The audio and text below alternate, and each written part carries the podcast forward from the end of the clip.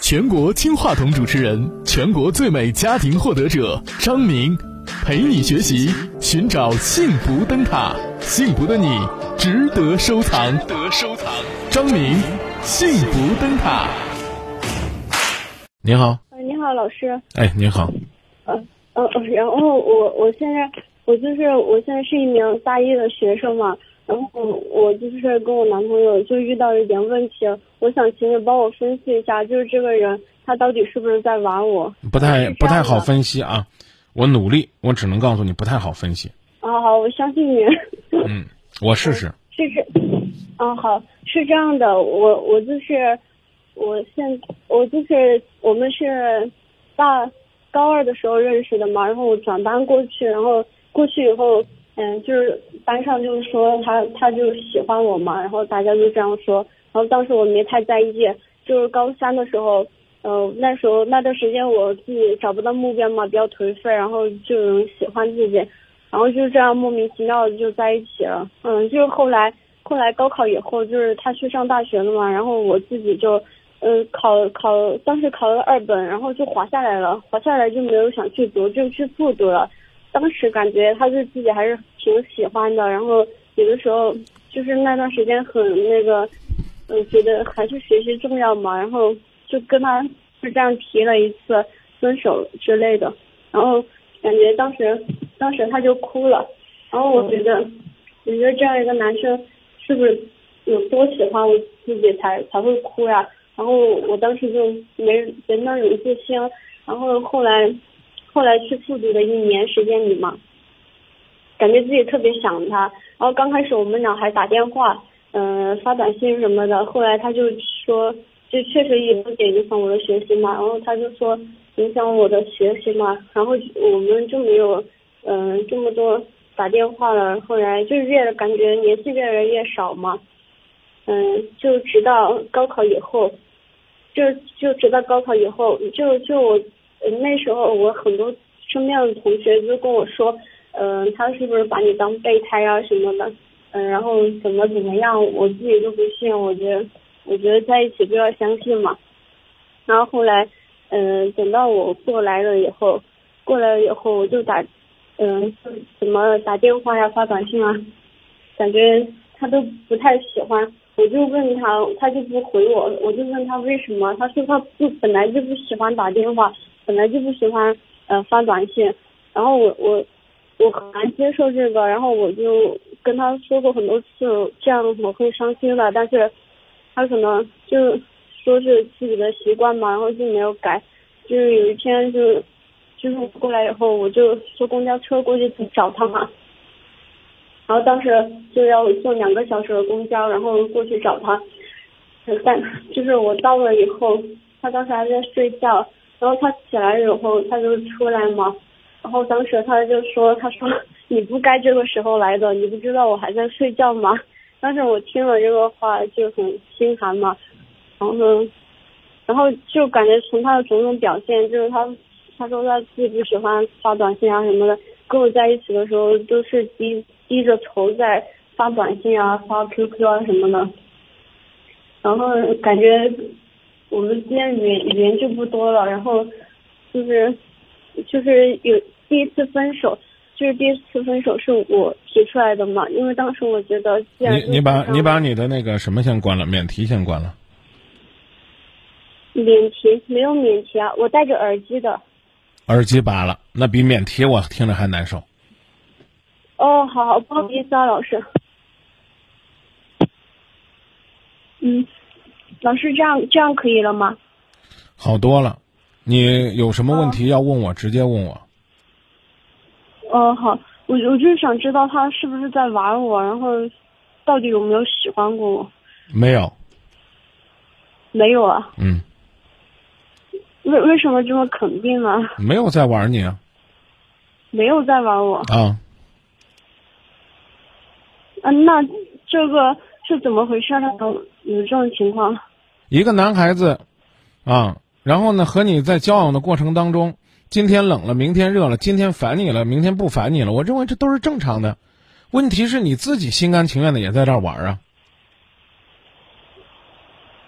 可是我就是太喜欢了嘛。喜欢的东西多了，但是呢，感情这个东西，你越追，他有可能越远离你。现在你俩还在一个城市吗？呃，在，但是已经分开了。对，所以当你们已经分开了，然后呢，自己还在满世界的问那个人是不是玩我的，那个人到底是不是爱我的，其实就是你自己在玩自己。我说这话，你能明白吗？就是自己还放不下吗？对呀、现在就是你自己在玩自己，你明白吗？我我知道，可是告诉我明白不明白？不要含糊其辞，不要模棱两可，不要模模糊糊，不要吞吞吐吐。你的态度决定了你将来能不能幸福。我明白这个事儿，我是自己在玩自己，他可好能什么都不知道。对，然后接着再问，你觉得你们还有可能和好如初，旧情复燃吗？不可能，如果不可能，别满世界的去问。这个呀，在鲁迅先生那个年代叫祥林嫂。知道祥林嫂的故事吗？知道，这个故事现在还在中学课本里边是吗？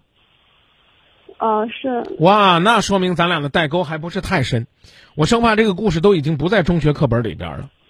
哦，反反正我我有有点印象，就是当时好像啊，不讲了，我们不，这不是语文课，啊，我们现在是在聊天儿，啊，是在直播，是在有一个人在跟你说他的心情，仅此而已。那不不是不是去普及中学课文，没必要满世界的去说我错了吗？我对不对啊？我是不是很受伤啊？第二呢，还有一个故事讲给你，说有两只猴子打架，彼此呢给对方都抓伤了。比如说，我们善良的认为他没有骗你，我们善良的认为他也是认真对你，只不过是此一时彼一时。举个例子啊，跑个题啊，嗯比如说，你哥和你嫂子结了婚又离了婚了，你能说你哥当初是骗你嫂子吗？不一定，可能是婚姻当中出现了问题，使他们没有办法再继续下去。嗯明白吗？啊，所以呢，我们没必要那个男孩子不在场的情况下，由张明在这胡侃乱猜的说那个男人是骗你的。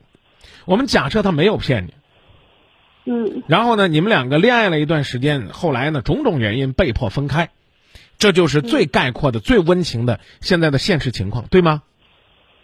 对，那么在你们两个彼此分开的状态下，就好比是两只猴子，一个公猴子，一个母猴子，在玩耍的过程当中，一不小心把对方给抓伤了，彼此呢都在身上留下了一个深深的伤口，对吗？对，现在这个男孩子的情况我们不知道，嗯，男猴子啊，这只女猴子呢，自己伤口呢明明已经要愈合了，眼看就快要长着了，她拿着自己的伤口给别人看，别人说：“哎呦，这都快好了，妹子，这都已经过去这么长时间了，你还故意把那个张伤口用劲儿的撕开，说你看到了吗？抓的这么狠，抓的这么深，抓的这么痛，之后让他继续流血。”后来有一天，那只猴子因为伤口感染死了。问：这能不能怪当初把他抓伤的那只公猴子？我觉得这个没有必然联系。某种意义上和那只猴子有关。最初的伤是他抓的，但事实上，在这个伤口即将愈合，甚至已经愈合之后，是自己不停的撕开自己的伤口，拿自己最惨烈的东西去给别人看，也不是为了别人的同情，只是为了让自己能够再疼一次，因为自己已经习惯了这种被麻醉、被伤害、在痛苦当中的感觉，这其实是挺可怕的。我说的您明白了吗？嗯，所以别问我说明哥，你帮我看看，这是不是个骗子？他是不是伤害我？他对我到底有没有用真情？我只问你，你爱不爱你自己？我你爱不爱你？你爱不爱你自己？当然爱我自己。那请学会翻开这一页，开始新的生活。明白了吗？可可是就要当我当我快翻开的时候，就是我同学又跟我说，呃，他说就是在我们分开以后没几天，然后他又谈恋爱了。我觉得这个世界上怎么有那么薄情的人？好啊，所以我下面用一个词儿来讲，就是这就是你自己在犯贱，难听吧，妹子？难听。对啊，但是还不够狠，因为就算这么着骂你，你都不会离开他。这个世界上怎么有这么薄情的男人？这个世界上怎么有这么贱的女孩子？天天还在想着这个薄情的女人。我这话够狠吗？还不够吧？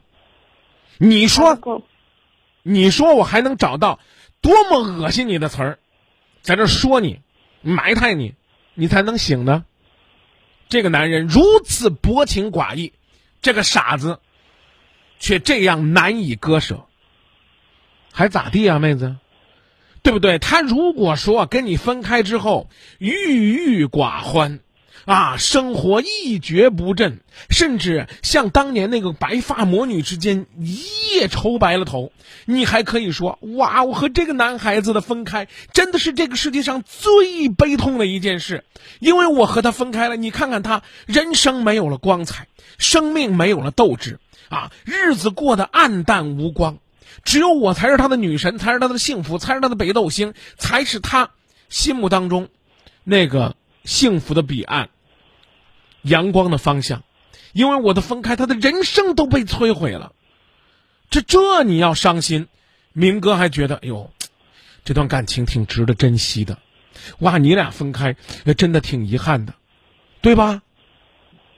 嗯啊，现在的情况是。你跟他一分开，你整天还以泪洗面，你刚刚擦眼睛那张餐巾纸，还都没有在太阳下晾干，你发现他的胳膊弯里已经搂上了别的女人，然后你还要说明哥，我放不下他，他怎么可以这样？我一定要找他问一个究竟。有啥好问的呀？不外乎两种可能，一种可能是，他虽然也没有放下你。但是他希望通过一种新的感情，来让自己快速的走出过去的阴影，这很不理智，但这是人家自己的事儿。二，他从一开始，他从一开始，就是这样一个可以随时开始、可以随时放下的人，你又能咋地？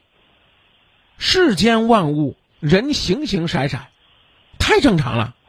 啊，还有一种可能性，那就是他在和你恋爱的时候，那个女孩子就时常的出现在你们的生活当中，只不过是你被蒙在鼓里而已。现在你清醒了，你看透了真相了，你还不走，妮儿，你不傻谁傻呀？你还非得让我跟着你犯傻，傻不愣登的，咱俩坐在这儿分析，到底是为啥他跟我黄了呢？到底是为啥他跟我分了呢？到底是为啥他分了之后这么快又找了一个呢？你重感情就行了。重复一下你刚才那句话，他和我分开后不久，很快就和别的女孩子在一起了。我很奇怪，为什么这个世界上会有，会有什么？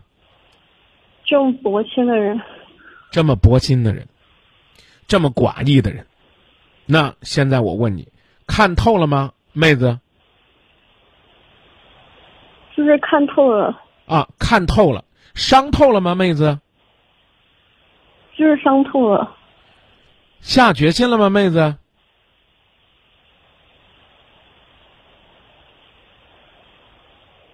下定决心了吗，妹子？知道。还是要去这个男人这儿，或者说到他的生活当中去探寻一下。不去，不去，不去了吧？这个，这个。不去不去了，你就走行不行？啊，方便问一下，你现在这个上上大学了吗？嗯，大一嘛，我现在。啊，你们你们学校的伙食怎么样啊？嗯，还可以啊。学校门口有一家小卖店，然后你去那儿吃饭，你吃出来一只苍蝇，嗯，你把饭扔下那儿就走了。你也当时没有让那个老板赔你饭，也没有让他退你钱，是吗？然后呢，你每天从那家饭店过，你还都要推开门进去，然后看看那些吃饭的人，回想一下自己碗里边有只苍蝇那个恶心的场景，然后捂着嘴，痛苦不堪的从这家饭店离开，问：是这家饭店的问题，还是你的问题？我的问题再见，比较大吧。再见。哎，没白忙活，你懂了就好。拜拜啊，可是老师，啊！我我是这样的，我是还是有理智的，我跟他分开了，分开了以后，就是我自己还是放不下，但是我知道不能继续。哎，别急，别急，别急，你放不下，是放不下你的痛苦，还是放不下这个男的？嗯，不是痛苦，我觉得我在这个这场爱这场感情里面没有自尊，我就想找回这种自尊。好，说的太好了，姑娘啊！我生怕深更半夜把别人给吓着。在这段感情里边没有自尊，想找回自尊是在下一段感情找，还是在这段感情找？你回答我。肯定是下段啊。对呀，那就先从这一段感情走开。想找到生活当中新的美食，就要先从这家店、这条街走开。你明白了吗？可是我又觉得，我经过这段感情以后，我就觉得好像男生都这样，就是喜欢的时候吧，喜欢的不得了，感觉如果因为因为身边有有很多这种例子嘛，感觉如果在一起了以后就不怎么珍惜了。是这样的，男人相对而言可能都很善变，也有男人带给你伤害。你谈过几次恋爱了？一次啊，凭什么因为一次你就否定这个世界呢？上一次你高考失利回去回读，我刚没听错吧？对，啊，然后呢，你通过努力读了一所大学，现在已经上大一了。那是不是因为上一次高考的艰难，我们就否认高考是人生学习的一个重要阶段，否认自己有能力可以通过高考？别绕圈子了，想继续犯傻犯电话，你还年轻，再傻十年也没问题。要觉得听明白了，就告诉自己：有泪自己流，有苦自己咽，重新开始新的感情，才是找回自己的尊严。跌倒了就爬起来，趴在那个地方，你就算是把那个地刨个坑，受伤的也不是地，要么你手磨得血烂，要么挖个坑，把自个儿埋了。再见。好，谢谢老师。